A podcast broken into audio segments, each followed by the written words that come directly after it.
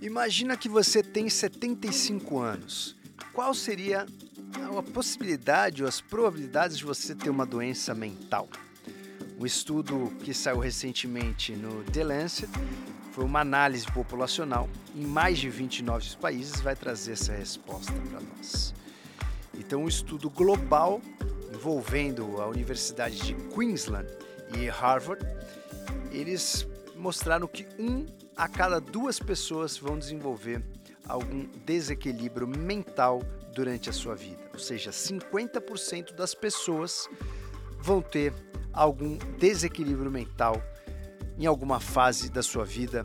Quando você atingiu 75 anos, você pode olhar para todos os seus amigos e metade deles terão algum desequilíbrio mental durante a vida. Você cresce e evolui com o nosso DupraCast.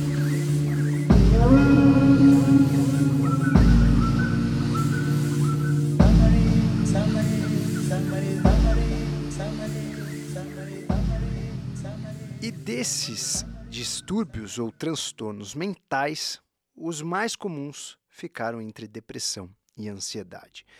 Quando é, essa amostragem foi dividida por sexo, os três mais comuns em mulheres foram depressão, alguns tipos de fobia e transtorno do estresse pós-traumático. E nos homens, os três mais comuns foram abuso de álcool, depressão e também alguma espécie de fobia. Então, esse artigo mostra né, o, o, quanto a gente está é, exposto e quanto a gente está vulnerável a desequilíbrios mentais nos mundos atuais. A idade aí de pico é, que eles mostram os primeiros sintomas pode ser até desde a adolescência e na idade adulto jovem, né, são os mais comuns.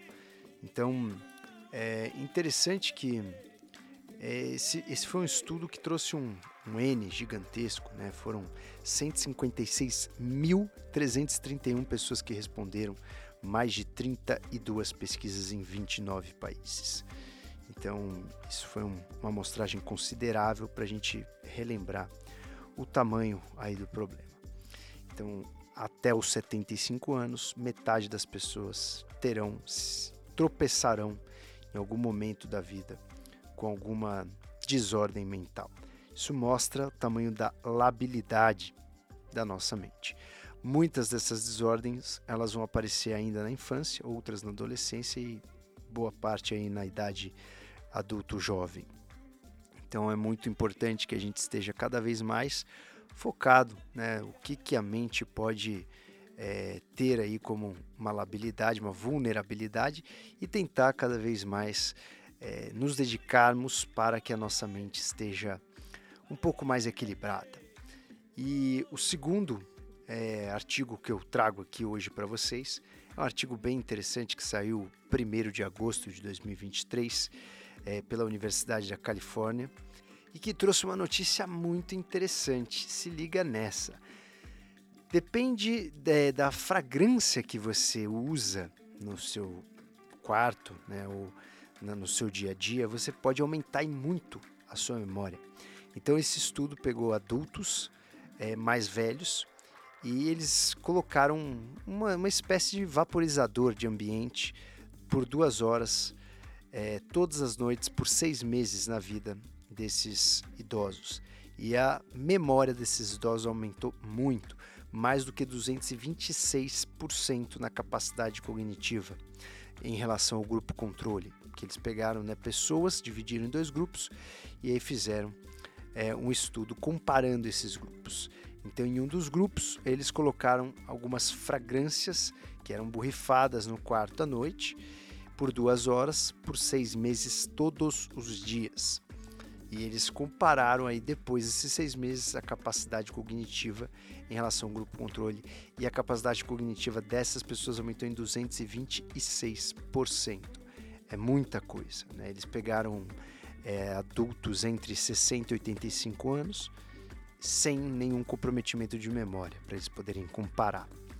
Então, isso mostra né, o poder aí de alguns sentidos, e inclusive muitos cientistas já viram que a gente perdeu o olfato. Eu falei muito isso quando eu perdi o olfato com a peste da vez. é, toda vez que você perde a capacidade olfatória, você é, perde, obviamente, a capacidade de sentir cheiro, então você também é, tem maior chance de ter alguns sintomas neurológicos e doenças psiquiátricas. Isso inclui doença de Alzheimer, outros tipos de demência, Parkinson, esquizofrenia e até o alcoolismo. Então, alguns pacientes aí que tiveram ou perderam o seu olfato, a famosa anosmia após a peste, também é, perceberam um declínio cognitivo. Existe uma relação muito próxima aí da cognição com o nosso olfato. Então isso é muito importante para que a gente é, veja esse estudo.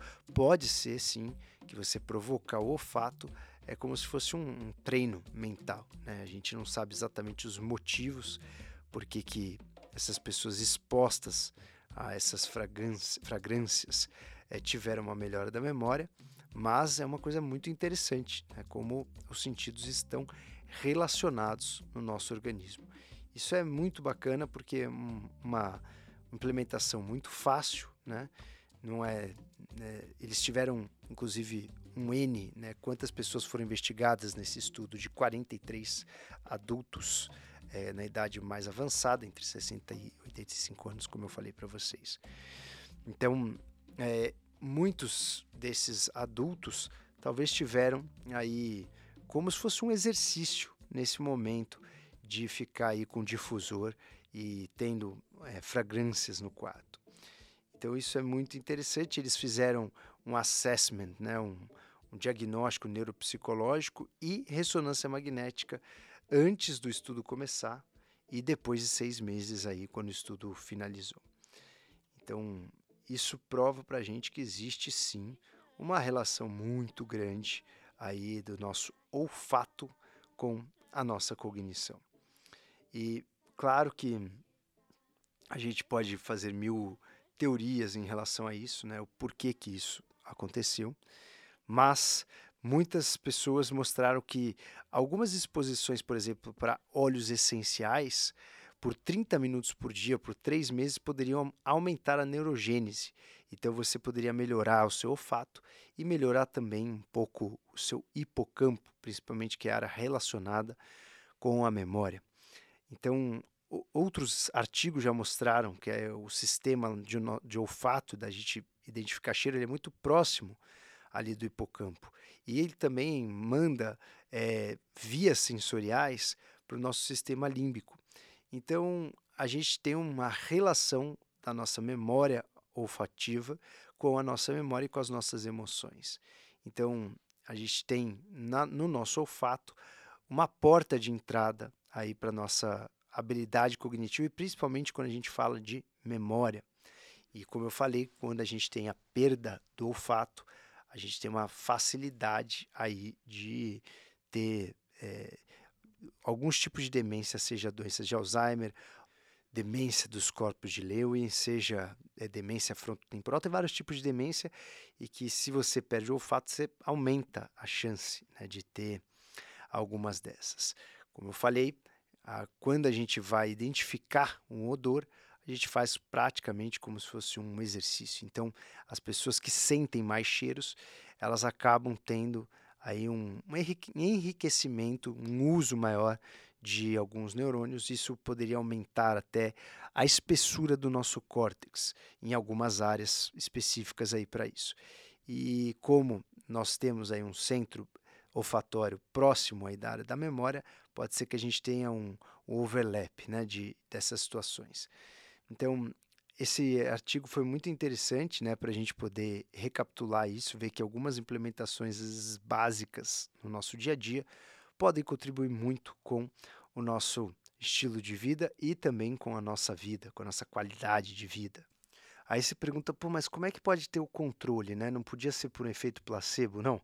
Eles colocaram também nesse artigo o difusor para a galera que fez o efeito placebo, mas o difusor eles colocaram aí água destilada com um, uma mínima é, mínimo odor, né? eles não praticamente não, não mudava nada colocar esse odor.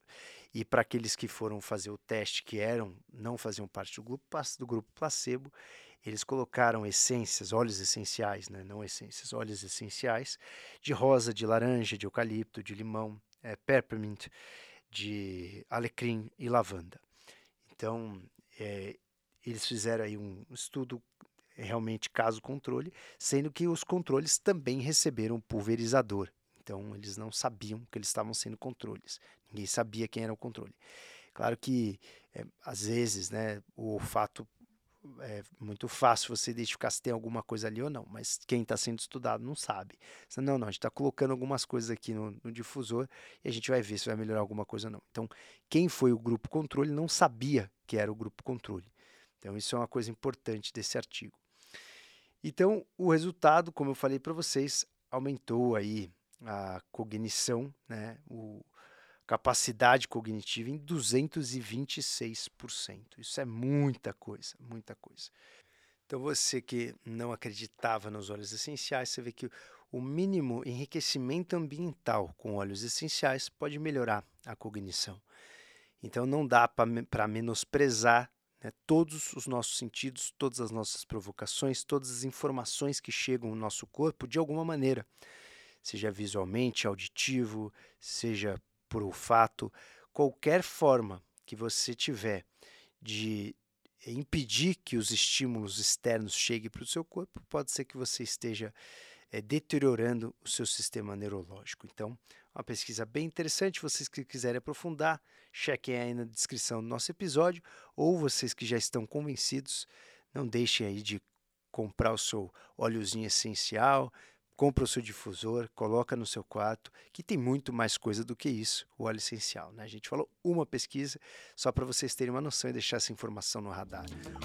Fico por aqui, um abraço a todos e até a próxima.